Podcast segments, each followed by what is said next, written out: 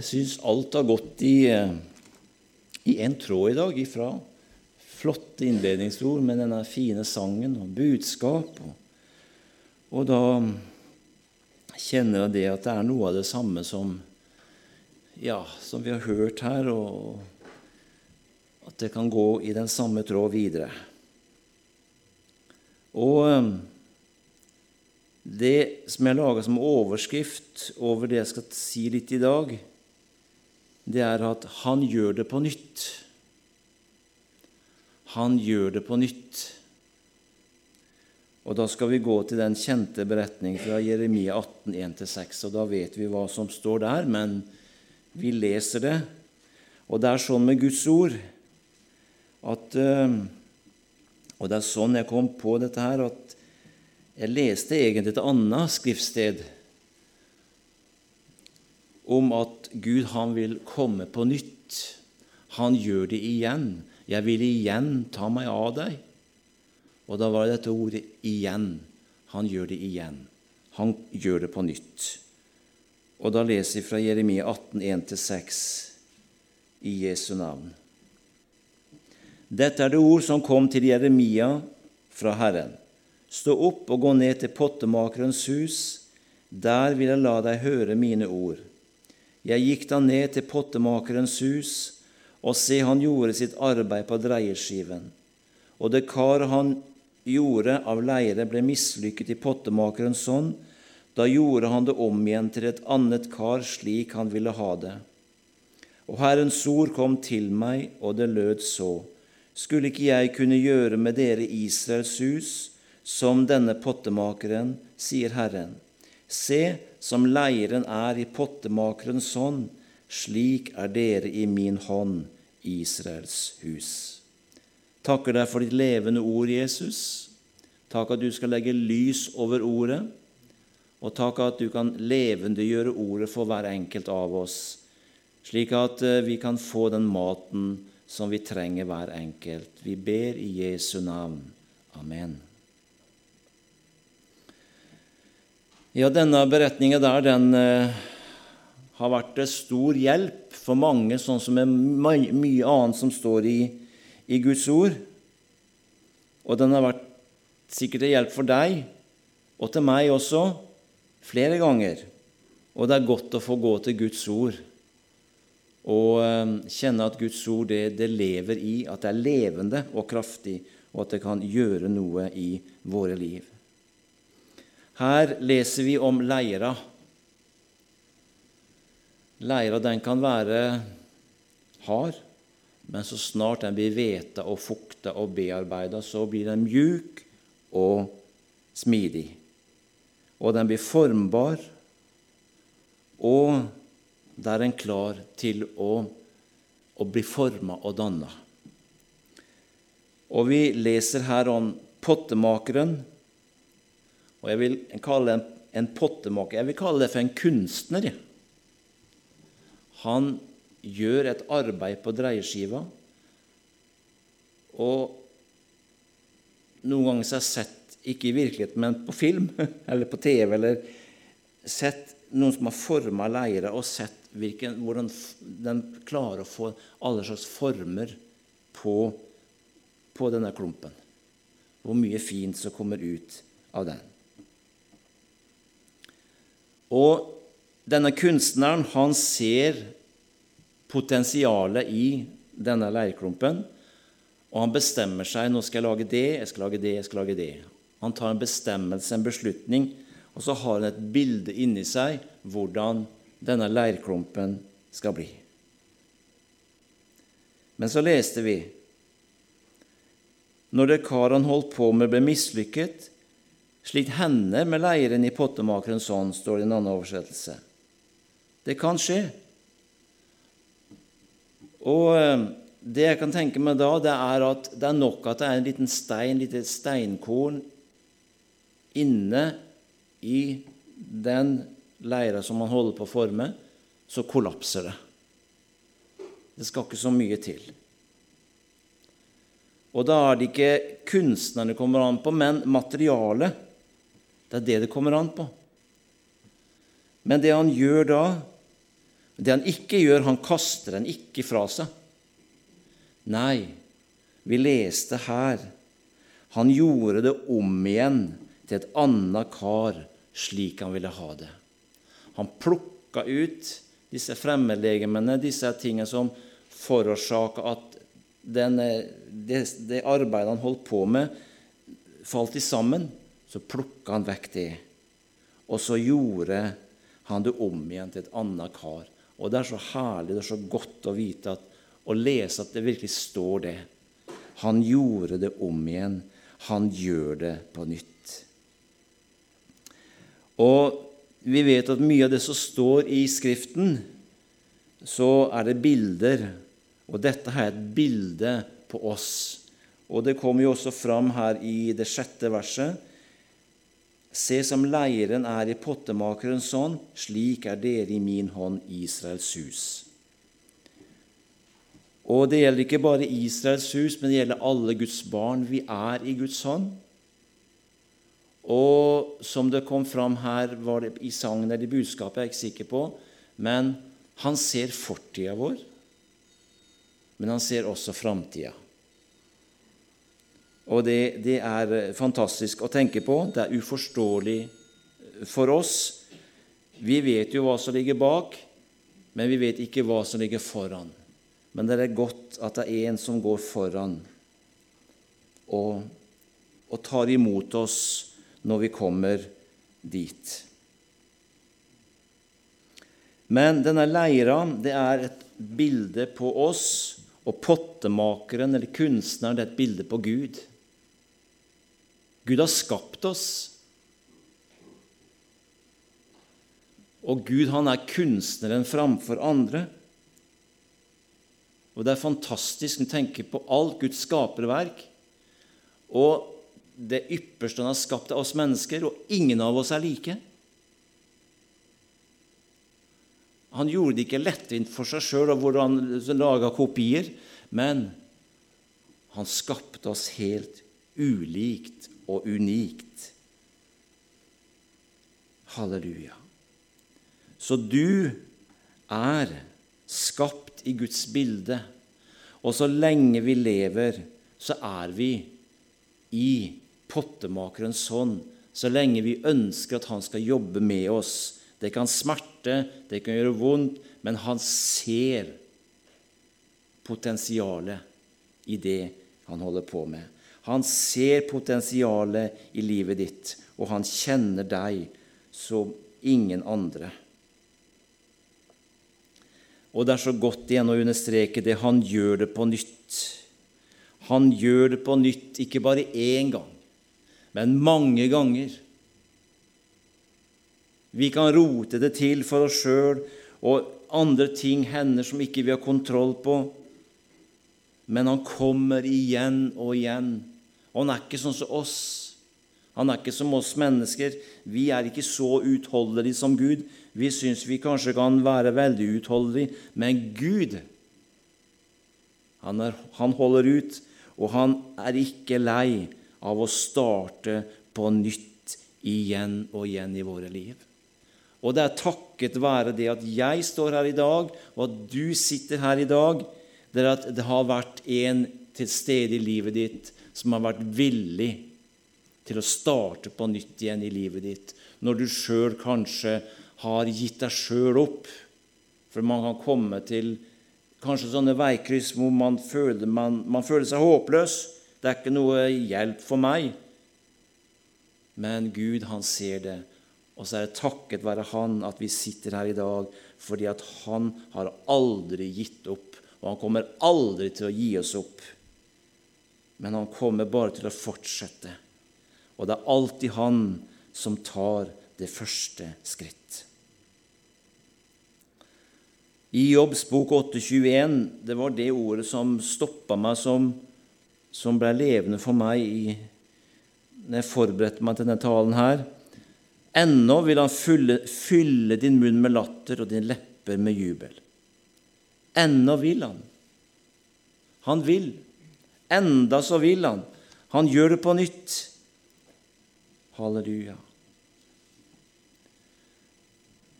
Og hvorfor velger han å bruke så mye tid på meg? Hvorfor velger du, Jesus, å bruke så mye tid på meg? Hvorfor velger du, Jesus, å bruke så mye tid på, på meg, kan du si til deg sjøl innenfor Jesus? Hvorfor velger du, Jesus, å bruke så mye tid på oss? Han ser jo det materialet vi er laga av. Og det er nettopp det som er kjernen her. Fordi at det materialet vi er laga av, det er noe han har skapt. Det er noe han har skapt ifra tidenes morgen, da han forma det første mennesket. Og han ser det, og det er det materialet vi er laga av, og det er noe han har skapt sjøl. Og det er derfor han er villig til å ta oss opp igjen, igjen og igjen og igjen og atter igjen og igjen. Og da vil jeg si det sånn at du var allerede i Guds tanker før du var i dine foreldres tanker. Og Jeg husker Børud-gjengen sang var den lille Ole, han er vel voksen nå, da, men det er vel en sang 'Hvor var jeg, mor, før jeg var født'? Har jeg vært ingenting? Men du var i Guds tanke. Du var i Guds tanke. Du var allerede unnfanget av Gud før du ble unnfanget i mors liv. Du var allerede elsket av Gud i himmelen før noen visste om deg. Det er forunderlig. Vi skjønner det ikke.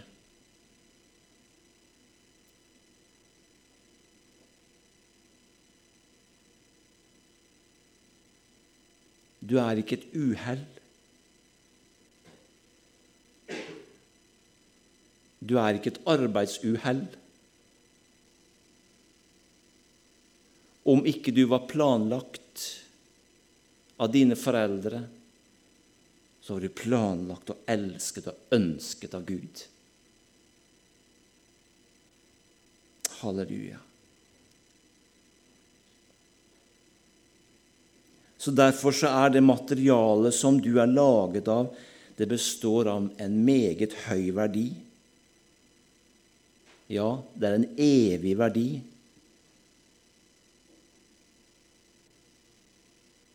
Det står at Gud har lagt evigheten ned i oss. Så du er et, et sånt materiale, og du har evig betydning for Gud. Du er elsket av Han, og du slipper å gjøre noe som helst for å imponere Gud, for å få hans oppmerksomhet. For du har allerede Guds oppmerksomhet. Vi har allerede Guds oppmerksomhet. Og da når det går opp for oss, da får vi jo lyst til å gjøre noe for Gud. ikke sant? Da får vi jo lyst til å takke Han. Da får vi jo lyst til å gjøre noe. Ikke sant? Det setter i gang en sånn en dialog, for å si det sånn. Da får vi lyst til å gjøre noe for Herren. Tenk at du elsker meg for den jeg er. Ikke fordi at det ikke kan bli bedre, men Gud jobber jo med oss.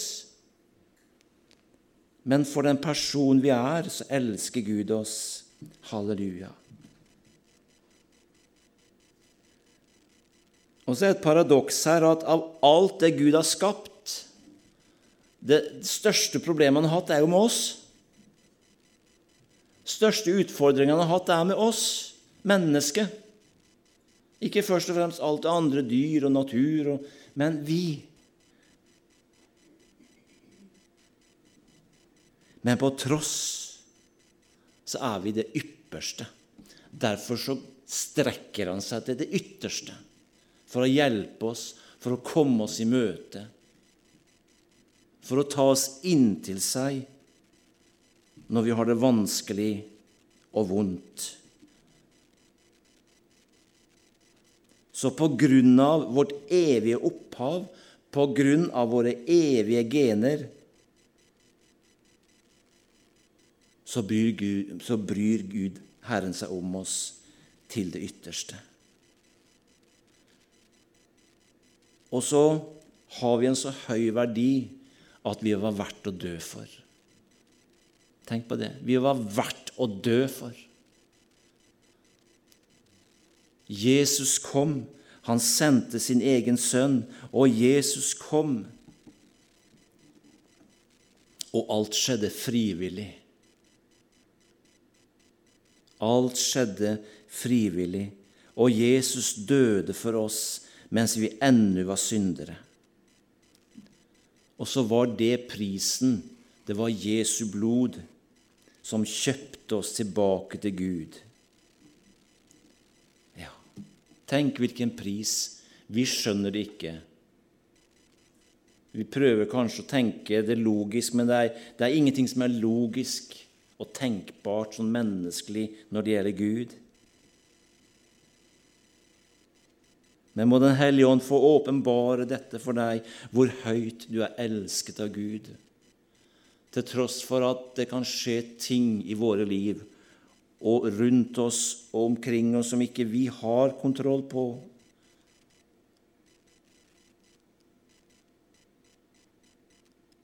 Så er vi elsket av Ham. Derfor så gir Han deg aldri opp.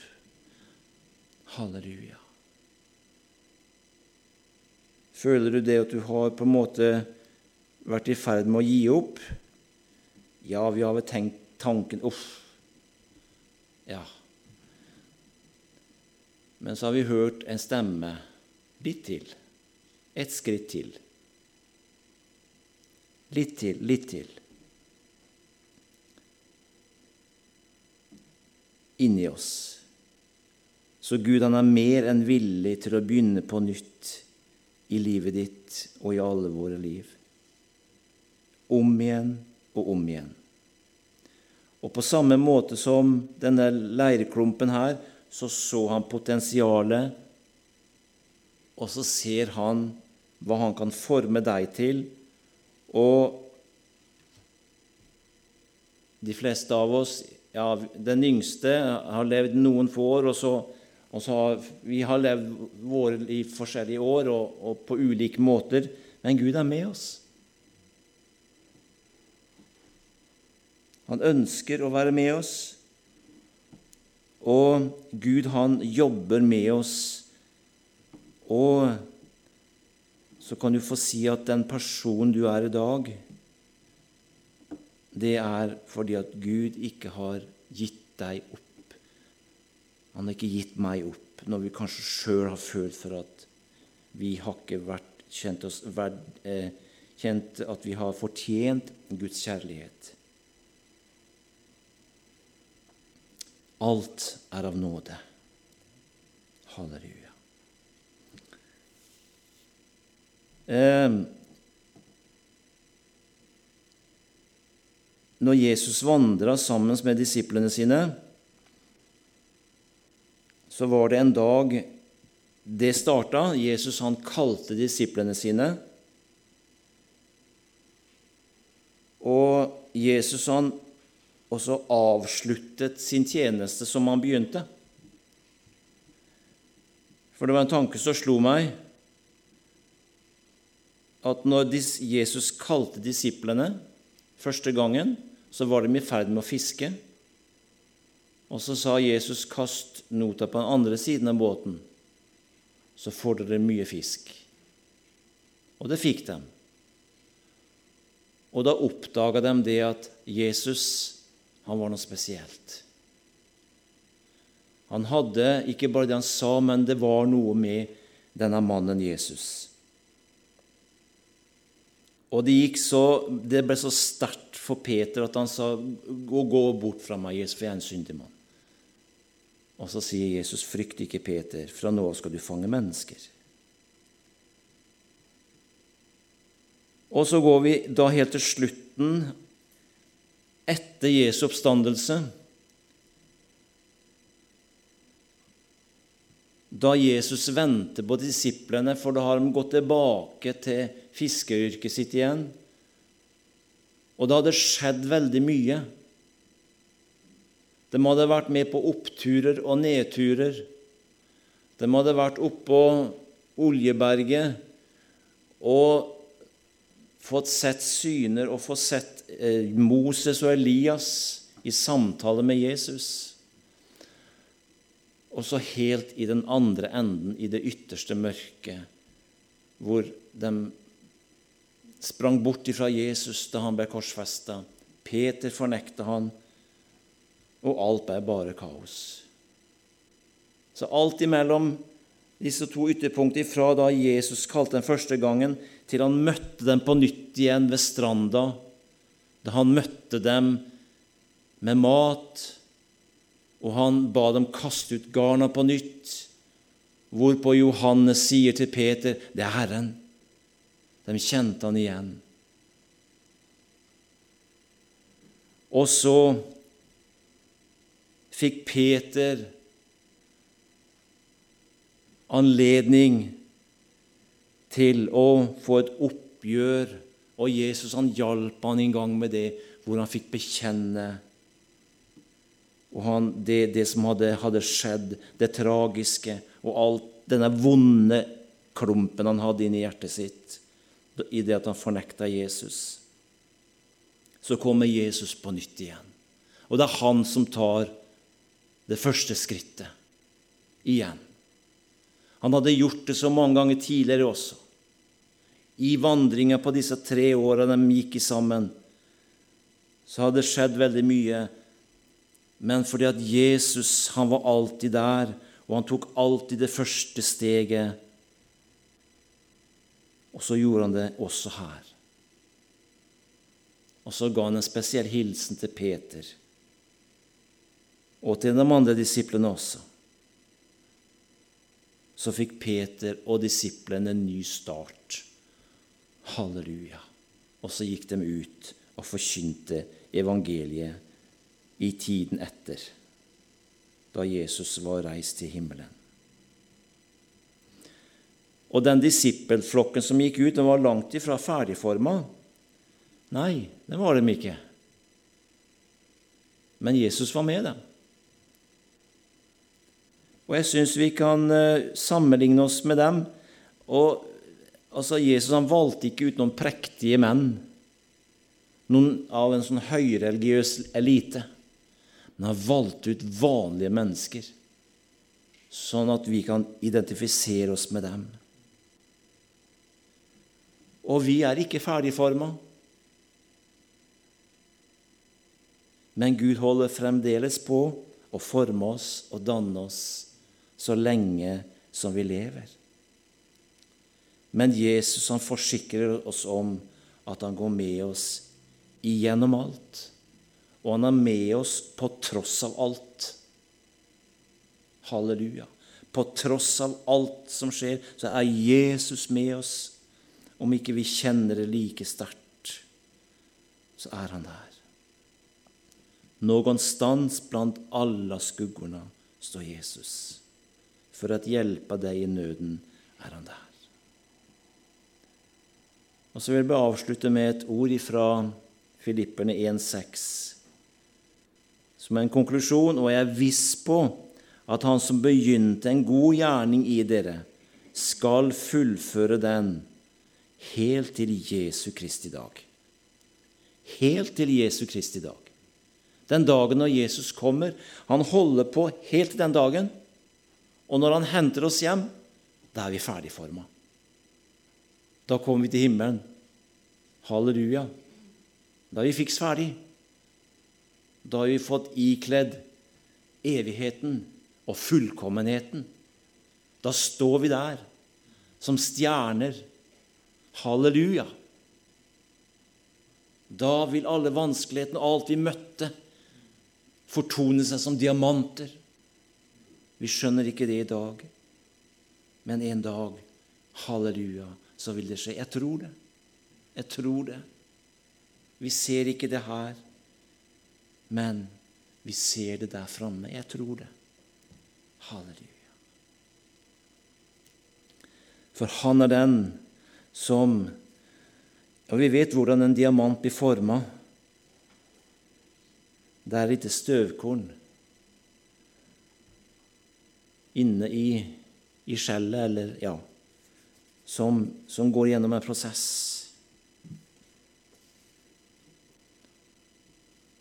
Og sånn er det også i våre liv. Det er ting i oss som, som Gud bearbeider. Halleluja. Og som han gjør om til diamanter. Halleluja. Så jeg ønsker bare at du skal ta det til deg i dette ordet i dag. Det har gjort godt for meg. Han gjør det på nytt. Halleluja. I denne dagen, gjennom denne dagen, La Han få lov til å være i arbeid i våre liv. Ja, så kan du sikkert studere mer på dette. Når det kar han holdt på med, ble mislykket, slik henne med leiren i pottemakerens hånd, så gjorde han det om igjen og laget et annet kar slik han ville ha det. Halleluja. Ja, han har et bilde, han har en hensikt. Sånn skal det være, sånn skal det bli, og han gir seg ikke før det er der.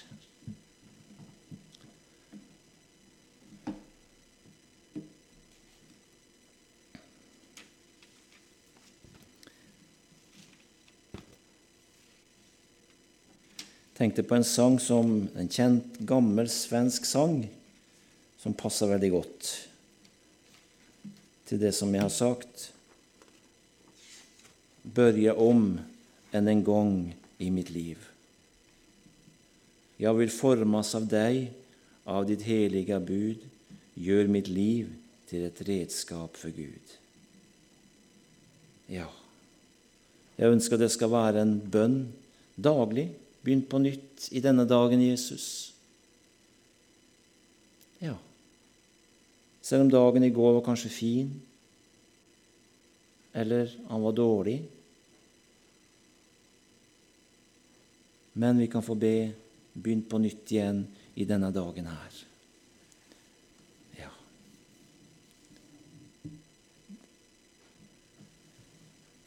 Det er ikke så lett å si det akkurat sånn som man kjenner det, men Den hellige ånd, han åpenbarer ordet slik som vi trenger det, hver enkelt av oss. Så kan du synge med på koret når vi kommer dit.